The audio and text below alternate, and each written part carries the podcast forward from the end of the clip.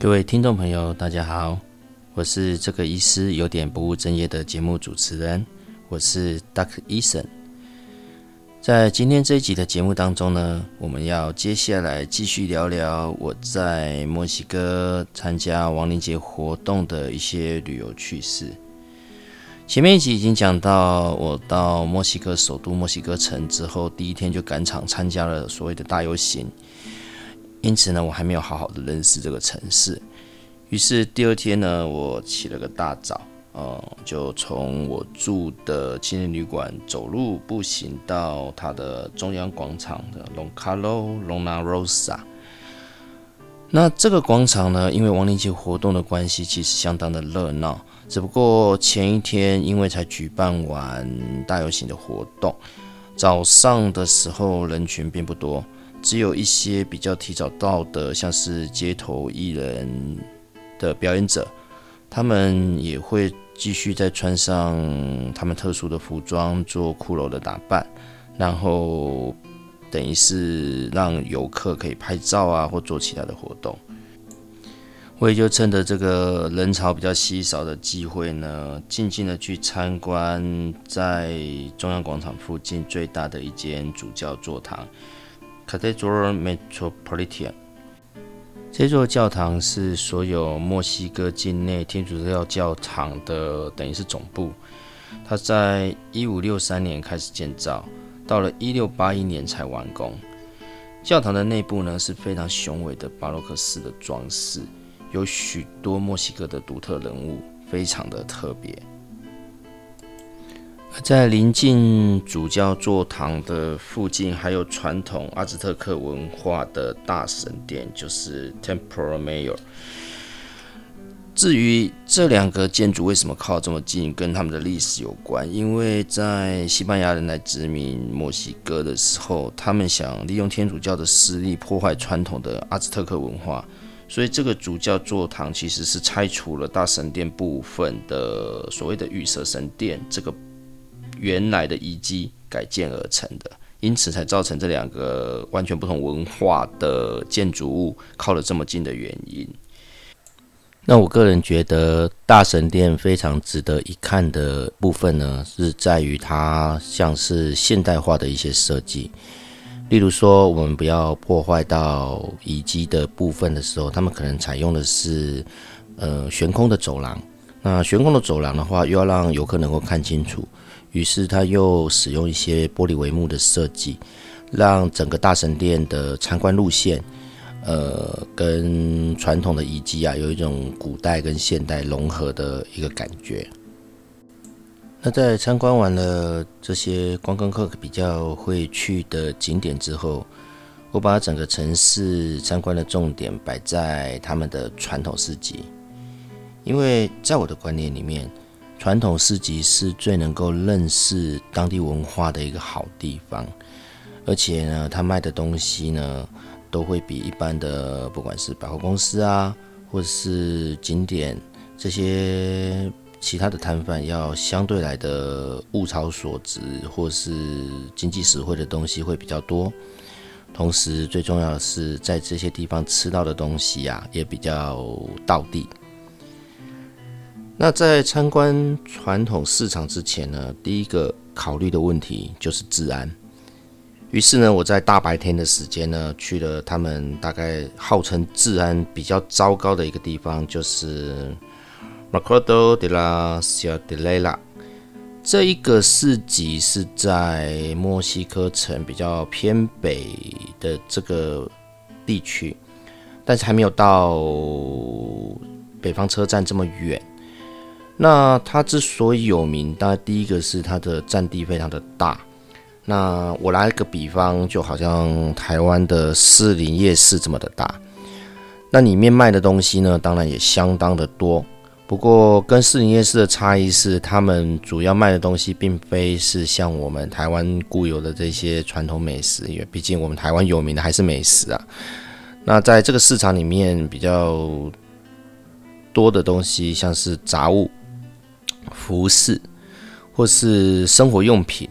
所以它比较有点像是，虽然是个士林夜市，但是又会像光华商场啊，或是一些建国花市啊，或是一些传统市集，整个组合在一起的一个地方。那当然，服饰这一块是我相当喜欢的，因为传统的服饰在这里买相当的便宜。呃，跟比较专柜啊，或者是百货公司比起来的话，这比较是亲民一点的价钱。第二个呢，是它可以买到很多墨西哥的一些手工艺品，呃，像是说我这次带回来的很多的小的那个陶瓷的骷髅头，或是比较大的骷髅玩偶。那骷髅玩偶他们的做法相当的多，有的甚至做成一个非常非常复杂而呃巨大的一个摆饰，那价钱当然讲就相当的高。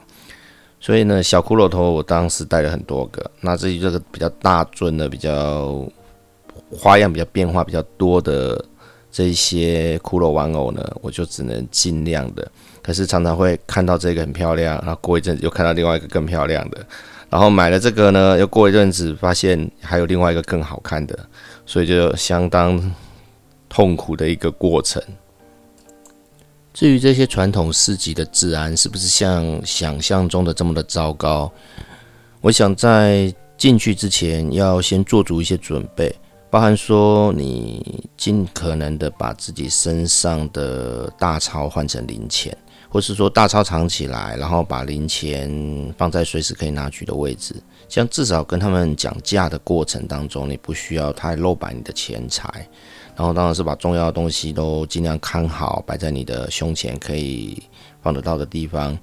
如果你真的不得已要背背包的话，顶多这些背包来装你的那些买到的战利品。那当然是能够摆便宜一点的东西都摆在后面，那贵重一点的东西还是尽量放在胸前的口袋，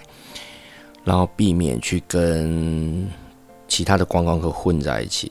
因为越是跟其他的观光客混在一起的时候，越容易被当成是一个目标。然后呢，在传统市场里面也有一个选择买卖店铺的一个诀窍，就是当它的装潢越亮丽，或是你看到有很多观光客被带进去消费的场所，我想大概就尽量的避免，因为那个就是专门在赚观光客钱的地方，而不是我们这些人自助旅行者适合去的一个店面。另外呢，在参观传统市集的时候，也有一个旅行的小诀窍，就是说呢，如果你真的要采买东西的话，你大概要稍微计算一下你逛的距离，那采买东西背负的重量，还有到最后呢，你从这些市集里面要回到你住宿的地方，那基本上我通常会建议大家。不要把一个市集的时间安排太久，因为你逛的越久，买的会越多，你背回去就越重，到时候呢，你会发生体力的透支。第二个来讲，一个地方可以来个两三次，一方面呢，你可以去体会一下，说它在不同时间点、不同的人群的数量给你的感觉。二方面呢，有一些店家，它其实每天的售价也会稍微有一点点小小的差异，或是有一些特价品出售。那当然，这些传统市集最有趣的地方，除了这一些当地的纪念品之外，你可以买到很多他们因为亡灵节而特别出来的食品，像是 Takaya 龙舌兰酒，龙舌兰酒。我倒没有去真正的尝试过，因为听说他们的龙舌兰酒都相当的烈。那么第二个问题是，它的口味呢也相当的特别，有些是用水果，有些是用特殊的蔬菜，有些是用特殊的香料。那导致于你尝试上来讲，就会跟我第一次尝试这些墨西哥食物一样，常常他们会觉得很好喝的东西，你光闻那个味道，你大概就已经吓得半死了。那还有第二个比较好玩的，就是因为亡灵节需要用到的一些祭祀用品，像是他们卖的什么骷髅面包，或是一些糖果。那他们有趣的糖果呢，主要是因为这个节庆需要用一般的砂糖做成的骷髅头。那这种所谓糖做成的骷髅头呢？呃，可大可小，小的的话大概差不多跟我们的拇指大小差不多。那大的的话又做到像真的骷髅的造型一样，就是差不多跟我们的头一样大。那当然，它做工的精细度也不一样，有的人就是只是一个大概的骷髅的形状，甚至上面都都已经有点糊掉了，看不出来它那个骷髅的造型。那有的就做到连眼神都会出来。不过，唯一要小心的是，因为这一些糖果是在比较干燥的环境，那基本上来讲，它不太会腐坏。但是有的时候呢，因为当地卫生的关系，那些骷髅头上面都会爬满了像是苍蝇啊，或是一些小虫子，主要是它们都是被甜味吸引过来的。那不过大部分我看他们这些买回去也是用在祭坛上做一个摆饰。至于这个到底能不能吃，这我就不知道了。以我现在为例，我当时带回来的几个糖骷髅头，现在还在我家冰箱，冰了大概一年多了。呃，我也不太敢去尝试一下，到底它可不可以吃。这也是当时一个相当有趣的买东西的经验啦。那除了这一个最大的 m a c a d o de la Ciudadela 之外，另外两个比较有名的市集是 m a c a d o de la Sanjur 跟 m a c a d o de la Laguna。Laguna 跟 Sanjur 比较跟这个大市集不一样的地方是，它们是一个集合式的建筑物，那逛起来稍微舒服一点，不用像大市集一样像是在路边摊。那他们卖的东西大同小异。不过有一些特色商品的差异性，譬如某些特殊的服装，或是呃传统食品，而不是亡灵节特殊的祭品之外，某些传统食品在 San Jorge 跟 La Guinea 这两个市集上都找得到。那逛起来也是相当的舒服，因为毕竟可以边走边吃嘛。而且，既然不是路边摊的话，你找个地方坐下来休息，然后吃一点小东西，继续上路继续逛，这也是蛮不错的。因为在这次墨西哥城的旅途，我大概安排了三到四天左右的时间，所以光传统市集就占了一天半到两天的分量。其他的时间呢？我觉得比较值得一提的是，我到 Teotihuacan 去参观太阳金字塔这个部分的行程。Teotihuacan 在墨西哥城北方大约五十公里左右的一个小城镇。它最著名的是在这里有太阳金字塔与月亮金字塔所形成的一个庞大的遗迹。那要如何到达这个景点呢？我可以先选择从地铁站坐地铁到北巴士总站，墨西哥城北方的一个区块。那这里的话，大概每隔十五分钟就有一班到 T R T 花肯的巴士，那价钱也不贵。行程的话，大约一个小时左右会到 T R T 花肯不过，因为这个巴士比较像是地方性的巴士，所以中间会有很多人上下车。你只要大概记住说，不要在 T L T 花肯就下车，而是要继续往遗迹的方向，大概再坐两公里左右，到遗迹的入口再下车。那这个遗迹要参观呢，首先第一个重点是你要准备好非常多的饮水跟存粮，因为它的占地相当相当的广大，大概。超过三公里左右。我当时搭车到了提奥提花肯遗迹的时候，入口端是比较靠近月亮金字塔这一边。月亮金字塔本身并不会非常的高，因此一般的脚力呢，想要爬上去参观它的风景是相当可行的。重点是到了塔顶之后，它的景色非常的壮阔，可以看到整个遗迹，还有遥远的另外一个更高的太阳金字塔。在月亮金字塔这边比较值得看的是羽蛇神殿。羽蛇呢是在阿兹特克传统文化里面负责掌管农耕跟水利的神，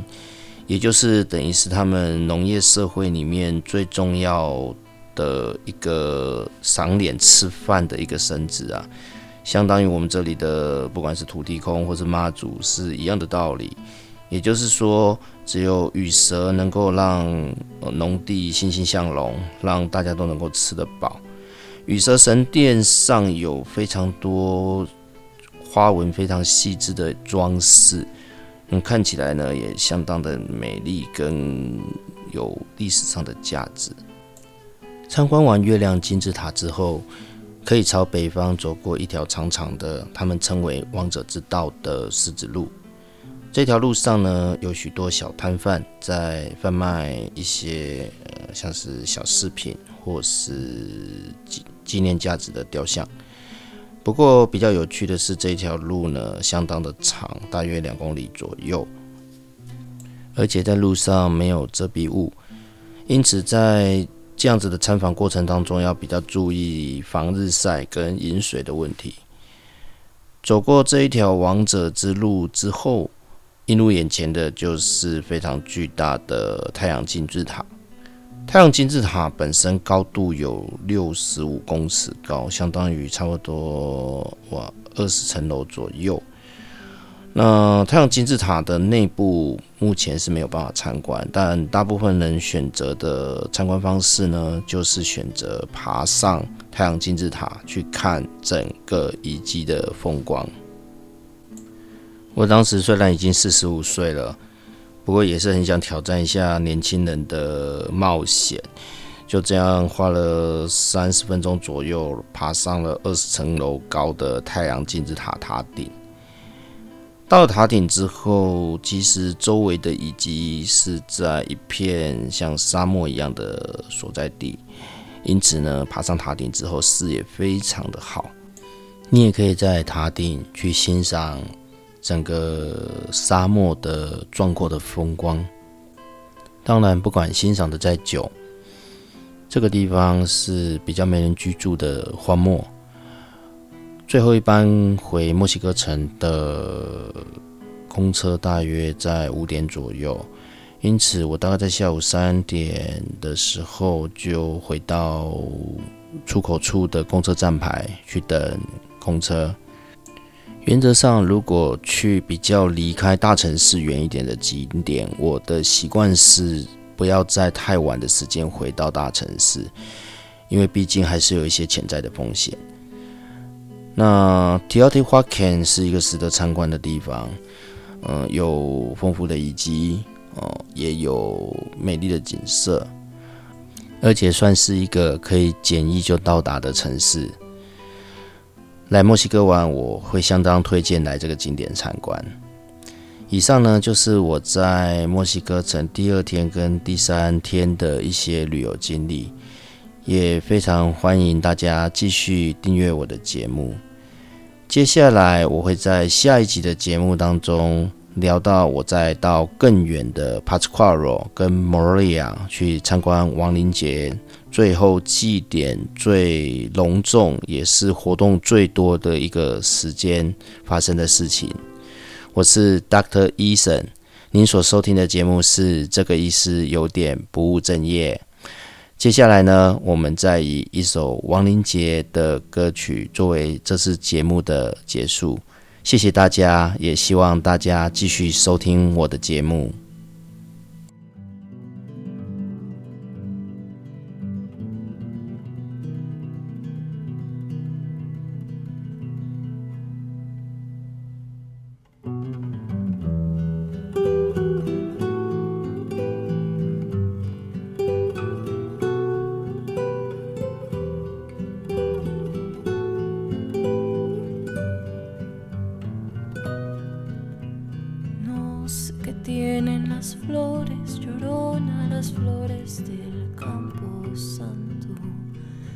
Sé que tienen las flores, llorona las flores del campo santo. Que cuando las mueve el viento, llorona parece que están llorando. Que cuando las mueve el viento, llorona parece que están llorando. Ay, llorona llorona, llorona de azul celeste.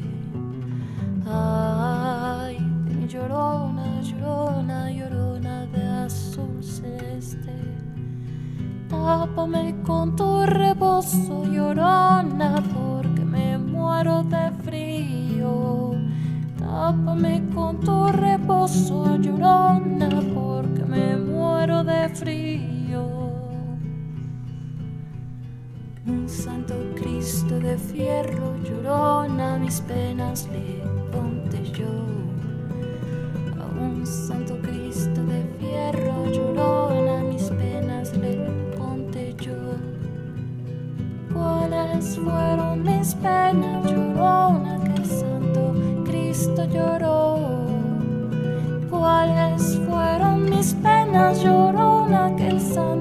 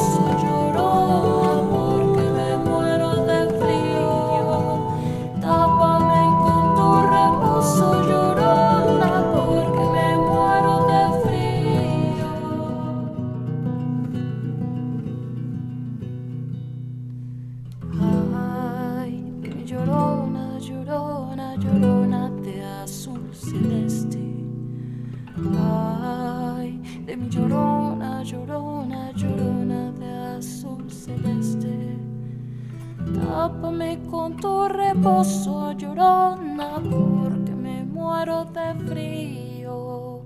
Tápame con tu reposo, llorona, porque me muero